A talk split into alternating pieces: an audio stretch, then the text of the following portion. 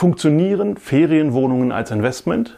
In diesem Video erkläre ich euch, welche Sachen ihr berücksichtigen müsst, damit tatsächlich eure Ferienwohnung auch als Investment funktioniert. Herzlich willkommen beim Immocation Podcast. Was du jetzt hörst, nennen wir Experte erklärt. Die Idee ist, dass Immobilienexperten auf unserem YouTube-Kanal dir erklären, wie Vermögensaufbau mit Immobilien funktioniert. Wir haben also eigentlich ein Video produziert, aber es wollen wir dir natürlich nicht vorenthalten und laden es deshalb auch hier bei uns auf dem Podcast hoch. Viel Spaß! Wir sind regelmäßig äh, an die Ostsee gefahren mit der Familie. Kinder waren noch recht klein und sind immer ähm, an denselben Ort gefahren und haben dort Ferienwohnungen, Ferienhäuser gemietet. Teilweise zwei bis dreimal im Jahr. Jetzt bin ich natürlich Investor und kann gar nicht anders. Habe mich irgendwann gefragt, geht das nicht irgendwie smarter? Also habe ich mir mal die Objekt ähm, Angebote vor Ort angeschaut und habe festgestellt, das war dann ungefähr Ende 2014, da gibt es Wohnungen, die sind recht gut vom Preis-Leistungs-Verhältnis. Und dann haben wir 2015 die erste Wohnung gekauft. Drei Zimmer, war für uns als Familie zu dem Zeitpunkt ausreichend. Ähm, und wir haben jetzt zwei Sachen verbunden. Erstens, wir konnten mit der Familie in den Urlaub fahren. Zweitens, wir haben Geld verdient. Die Kinder sind etwas älter geworden und größer. Und irgendwann reichte die Wohnung nicht mehr aus und somit kam 2019, 2020 noch ein Einfamilienhaus dazu, ein Ferienhaus. Beim Einfamilienhaus gilt natürlich derselbe Case. Wir nutzen es zeitweise im Jahr, mal im Sommer ein, zwei Wochen, mal äh, in den Ferien ein, zwei Wochen. Aber das Haus steht zu großen Teilen im Jahr leer und genau dieser Leerstand ist nicht hilfreich. Ähm, andere Leute würden gerne Häuser mieten dort oben und somit macht die Ferienvermietung auch dort Sinn. Worauf musst du jetzt achten, dass die Ferienwohnung nicht ein äh, reines Lifestyle-Projekt bleibt, sondern tatsächlich ein Investment wird? Wichtig an der Stelle erstmal ähm, die Lage. Wir müssen schauen, dass wir äh, in sehr guter Lage sind. Urlauber wollen nicht unbedingt in dritter, vierter Reihe vom äh, Wasser weg. Urlauber wollen gerne ganz weit vorne in bester Lage. Je weiter ich von der Bestlage wegkomme, desto niedriger wird die Vermietbarkeit im Jahr und desto niedriger ist auch der Preis, den ich bekomme für die Vermietung. Jetzt gibt es nicht nur Ferienobjekte an der Ost-, Nord- oder Ostsee, es gibt auch Ferienobjekte äh, in den Bergen, im Wintergebiet.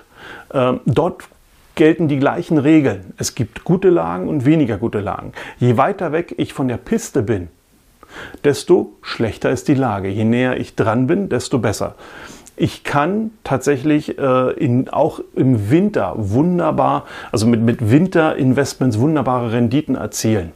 Ähm, Ziel ist immer, was kann ich in den Nicht-Saisons, in der Nebensaison tatsächlich generieren.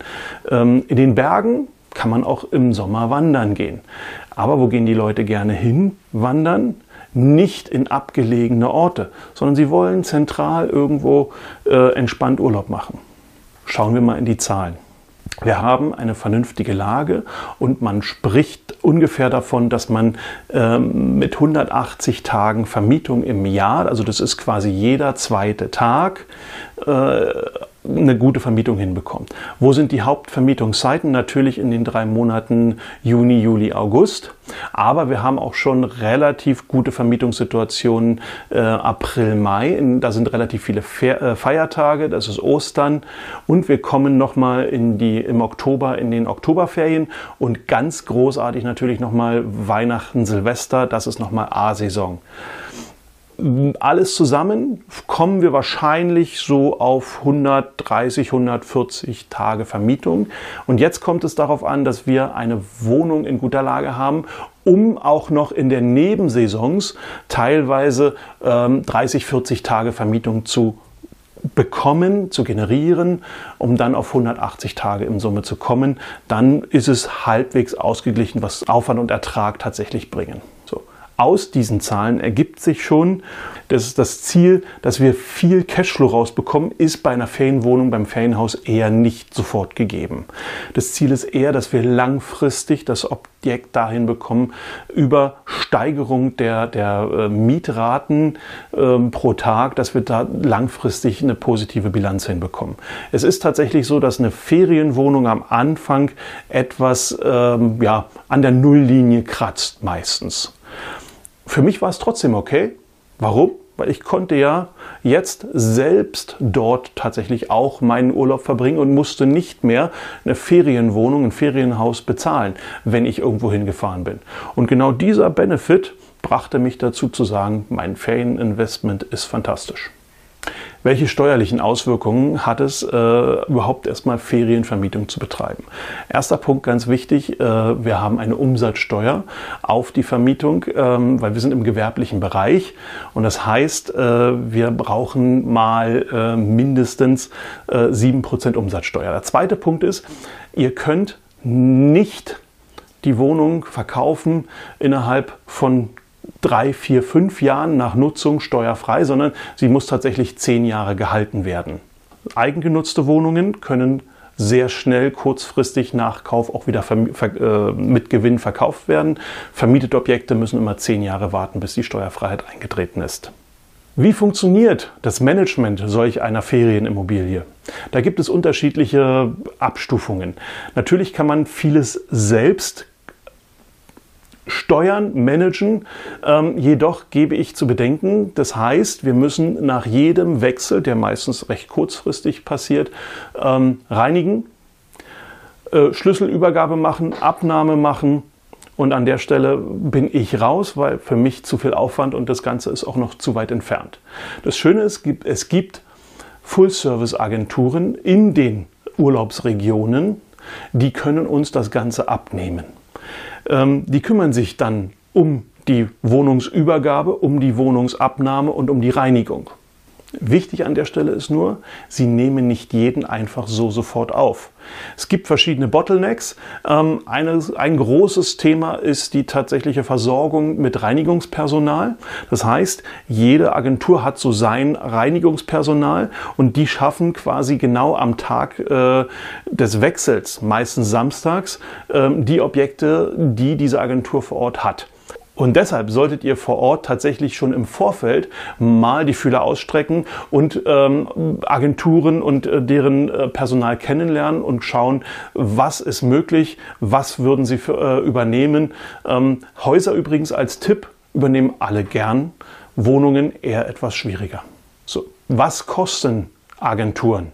Was müsst ihr kalkulieren? Und aus meiner Sicht ist es immer ganz spannend. Ähm, Agenturen kosten nochmal zwischen 15 und 20 Prozent des Mietpreises. Was muss ich beachten für, die, für so eine Wohnung? Ein wichtiger Punkt ist die Möblierung. Sie sollte der Lage entsprechend angepasst sein. Also tatsächlich, wenn man an der äh, Nord- oder Ostsee vermietet, ein Stück weit maritim sein. Ähm, wenn man in den Bergen ist, sollte es ein Stück weit äh, alpin sein. Ähm, ich hab, war jetzt gerade in einem Objekt äh, in, in, den Bergen Skifahren und da hing ein schöner Ski an der Wand. Ähm, gibt ein schönes Gefühl.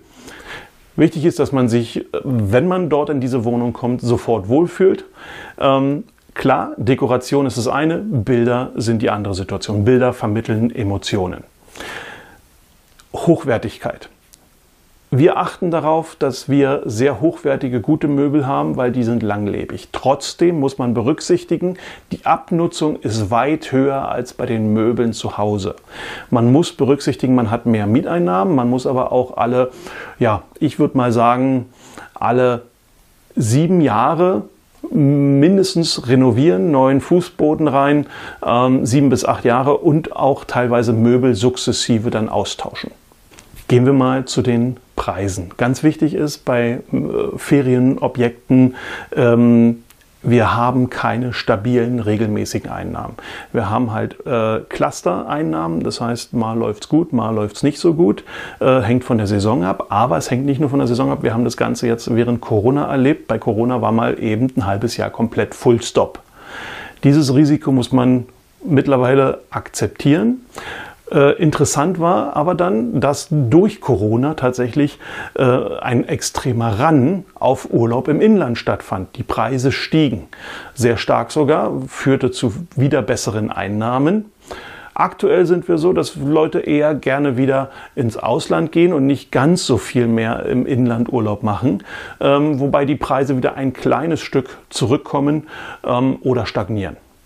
Wichtig ist, nehmt nicht einfach nur den Preis von Airbnb mal 180, dann werdet ihr nicht zu einem äh, realen Ergebnis kommen. Wir haben unterschiedliche Saisons, die haben unterschiedliche Preise.